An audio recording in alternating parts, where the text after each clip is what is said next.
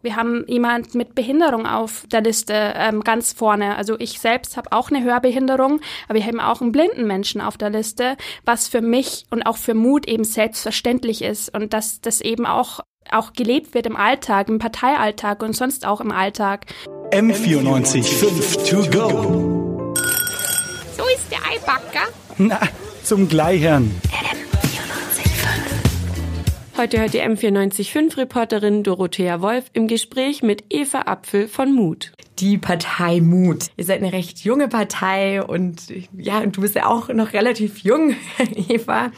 Ähm, genau, wann bist du denn persönlich politisch aktiv geworden? Politisch aktiv also parteipolitisch aktiv bin ich ungefähr jetzt seit einem Jahr ungefähr. Und davor habe ich mich schon massiv beschäftigt mit Politik, also vor allem seit es den Rechtsruck gibt, da habe ich dann einfach gedacht, oh, okay, so kann es nicht weitergehen, ich muss was machen. Und deswegen bin ich dann zur Partei Mut eingetreten, weil das für mich nicht das kleinste Übel war, sondern genau das, was ich mir vorgestellt habe für meine Zukunft, wie ich und vielleicht meine potenziellen Kinder oder sonst jemand ähm, auf der Erde später leben wollen. Und so wie es gerade aussieht, ähm, noch kann ich das einfach für mich nicht verantworten. Und äh, deswegen ist es für dich Mut geworden. Ähm, wie hast du das erste Mal von der Partei gehört?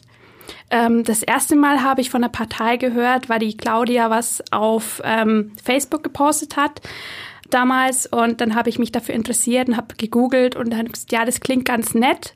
Ähm, und dann war es das aber dann auch. Also ich habe mich jetzt nicht unbedingt damals schon damit beschäftigt und dann ähm, irgendwann, ähm, wo das, da habe ich halt ganz viele auch zur Landtagswahl eben ganz viele Plakate gesehen von äh, bestimmten Parteien wie AfD, auch CSU, wo ich mir gedacht habe, das kann es nicht sein. Und dann ähm, war das halt dann eigentlich relativ schnell, dass ich dann halt auch Mitglied wurde. Ja, Mut. Der, der Name ist auf jeden Fall schon mal sehr stark und ähm, ist der Name Programm, kann man sagen. Vielleicht anders gefragt, äh, wofür genau steht ihr? Mut steht auf jeden Fall für Menschlichkeit, also vor allem und eben gegen Diskriminierung also aller Art. Und das finde ich eben so sau cool beim Mut eben, dass sich dass die Partei Mut eben nicht auf die Fahne schreibt, sondern einfach selbst lebt. Das sieht man jetzt vor allem auch bei der Kommunalwahl bei unserer Liste. Also unter den ersten neun Plätzen haben wir die diverseste Liste von allen Parteien, würde ich mal behaupten. Ähm, genau, also ich bin auf Platz fünf. Äh, ich engagiere mich eben für Queer-Thematiken ähm, sehr und ähm, auch, wir haben jemand mit Behinderung auf der Liste ähm, ganz vorne. Also ich selbst habe auch eine Hörbehinderung, aber wir haben auch einen blinden Menschen auf der Liste, was für mich und auch für Mut eben selbstverständlich ist und dass das eben auch auch gelebt wird im Alltag, im Parteialltag und sonst auch im Alltag.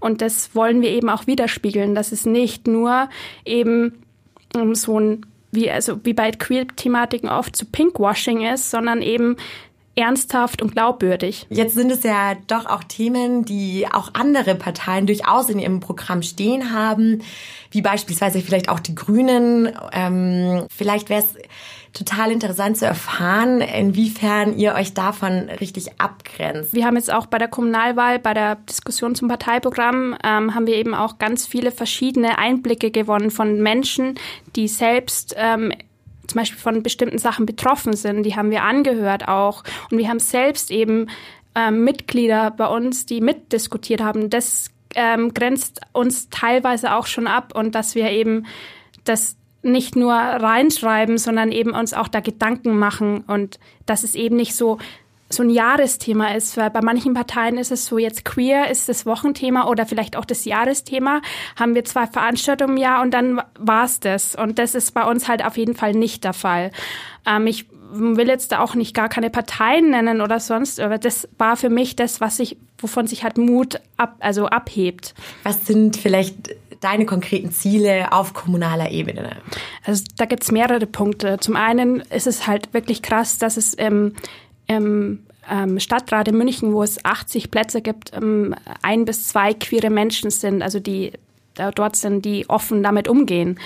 Und das kann es einfach nicht sein. Also das, das gibt's nicht. Also das geht mir in den Kopf nicht rein. Und deswegen habe ich mich dafür auch entschieden, dass ich eben einfach auch die lesbische Sichtbarkeit fehlt mir auch im Stadtrat. Das ist das eine. Dann das andere eben auch, ähm, dass ich persönlich eben auch Queer-Thematiken vertrete und dann, dann eben das auch als Person, die äh, das selbst lebt, auch äh, darstellen kann. Und zum, äh, zum das Zweite eben ähm, ist, weil ich eben Verwaltungsfachangestellte lerne, habe ich eben einen guten Einblick, ähm, was, was der Stadtrat so macht. Also ich schreibe gerade ziemlich viele Prüfungen auch zum Thema Stadtrat. Wie viele Stadtratsmitglieder hat der Stadtrat München? Dann kann ich sagen, ja, 80. Und äh, bestimmte Sachen, was muss der Stadtrat, ähm, kann der allein entscheiden? Was muss der Oberbürgermeister entscheiden oder die Oberbürgermeisterin? Und da habe ich eben auch einen Background und den will ich halt einfach auch im Stadtrat einbringen, weil ich finde, das sind auch, ähm, es gibt super viele Menschen, die da echt was drauf haben, aber ich glaube, es würde auch gut tun, auch jemanden, der so einen Background hat, eben im Stadtrat zu haben. Und das finde ich auch an mir auch glaubwürdig, dass ich eben weiß, was ich tue. Wenn du jetzt beispielsweise du, du kommst in Stadtrat und ähm, du dürftest deinen ersten Antrag einbringen, welcher wäre das? Also mein erster Antrag wäre definitiv ein queeren Aktionsplan für Münchner Schulen. Also leider kann man eben auf ähm, bestimmten Gebieten ähm, also wenn es von der, vom Freistaat ist, nicht so viel machen, aber bei städtischen Schulen kann man da echt ähm, die Hand reinlegen und da einfach was machen. Und das fehlt definitiv. Also ein queeren Aktionsplan wäre definitiv eine der ersten Dinge, die ich äh, anregen würde. Wenn man jetzt aber ein bisschen auf andere Fragen vielleicht noch eingeht bezüglich ähm, der politischen Landschaft in München, wo würdest du dir da konkret Veränderung wünschen? Also auf jeden Fall, dass man noch mehr gegen Rechtspopulismus macht. Ähm, also das finde ich in München.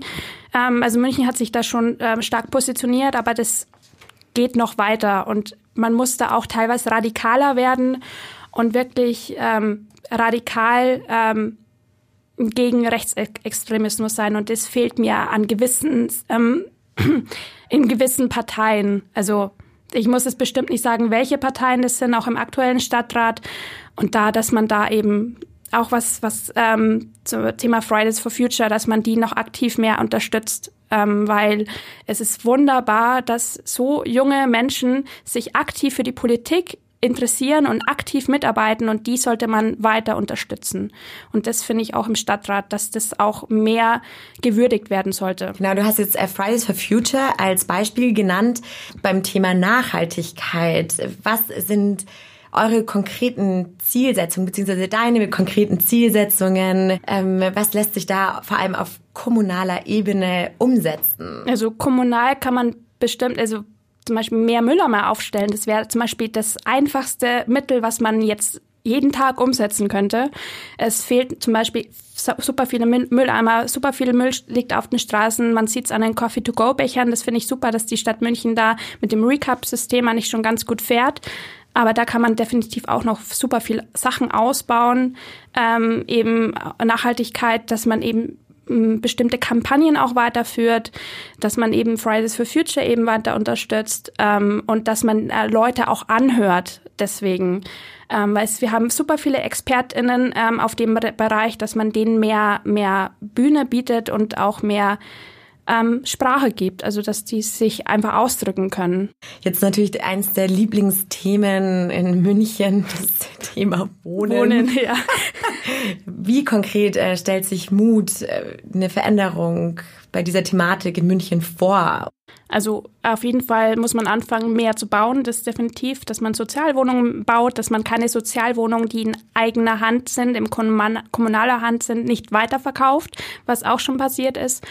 Ähm, und dass man eben auch ähm, Wohnräume schafft für StudentInnen, ähm, Auszubildende. Ähm, und also ich muss persönlich sagen, aus, aus meiner ähm, eigenen Erfahrung, ähm, ich habe äh, vom November bis Februar ähm, 2018 war ich bei 140 bis 160 Wohnungsbesichtigungen.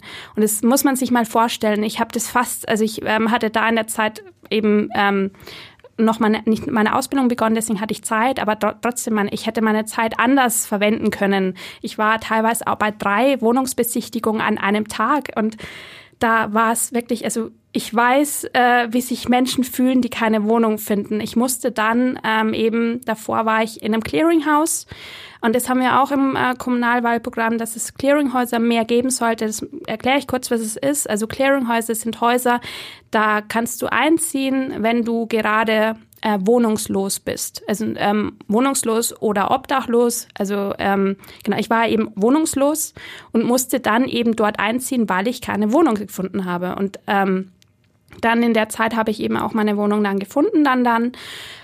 Und ähm, genau, man kann ungefähr zwei Jahre dort bleiben. Ähm, und dann muss man eben ausziehen. Man muss halt immer alles versuchen, dass man eine Wohnung findet. Aber solche Projekte wie solche Clearinghäuser müssen einfach mehr ausgebaut werden. Ich, meines Wissens, glaube ich, gibt es zwei bis drei in München. Ähm, aber es ist definitiv zu wenig. Generell mal die Verkehrslage in München. Inwiefern stellt sich Mut da einen Wandel vor? Äh, von Mut heißt es konkret, dass wir eine, ein autofreies München wollen. Ähm, also das geht aber nur, wenn gleichzeitig der öffentliche Nahverkehr ausgebaut wird. Und das ist einfach eines der ersten Dinge, die gesch also geschehen müssen, um ein autofreies München zu gewährleisten. Ähm, weil es, ich denke es mir teilweise, wenn ich von ähm, der Blumenstraße ähm, zu mir nach Trudering brauche ich teilweise eine Stunde. Und es ist halt einfach nicht so nice, wenn man halt dann eine Stunde so um zwölf noch ähm, irgendwo eine Sitzung hat oder so. Man muss um morgens um sechs aufstehen, fährst du noch eine Stunde nach Hause. Mit dem Auto wärst, brauchst du eine 20 Minuten bis eine halbe Stunde. Und ähm, ich muss auch sagen, ich hatte einmal die Situation, ähm, um elf wollte ich heimfahren und dann war es einfach so blöd. Ich hätte eineinhalb Stunden gebraucht. Ich weiß nicht mal, wo ich war. Und da habe ich mich entschieden, okay, ja, jetzt fahre ich zu meiner Mama nach Hause. Meine Mama hat am nächsten Morgen einen riesen Schock bekommen, hat fast einen Herzinfarkt bekommen, weil ich halt irgendwann im Bett in meinem alten Kinderzimmer lag und sie ist hoch, weil sie irgendwas wollte und hat dann, oh Gott, Eva, was tust du hier? Ähm, und es kann es nicht sein, dass, dass man eineinhalb Stunden ich, also meine Mutter wohnt ähm, in Deckendorf und ich bin, ähm, ich brauche nach Deckendorf genauso lange wie nach von München nach München. Und das äh, deswegen muss der öffentliche Nahverkehr massiv ausgebaut werden.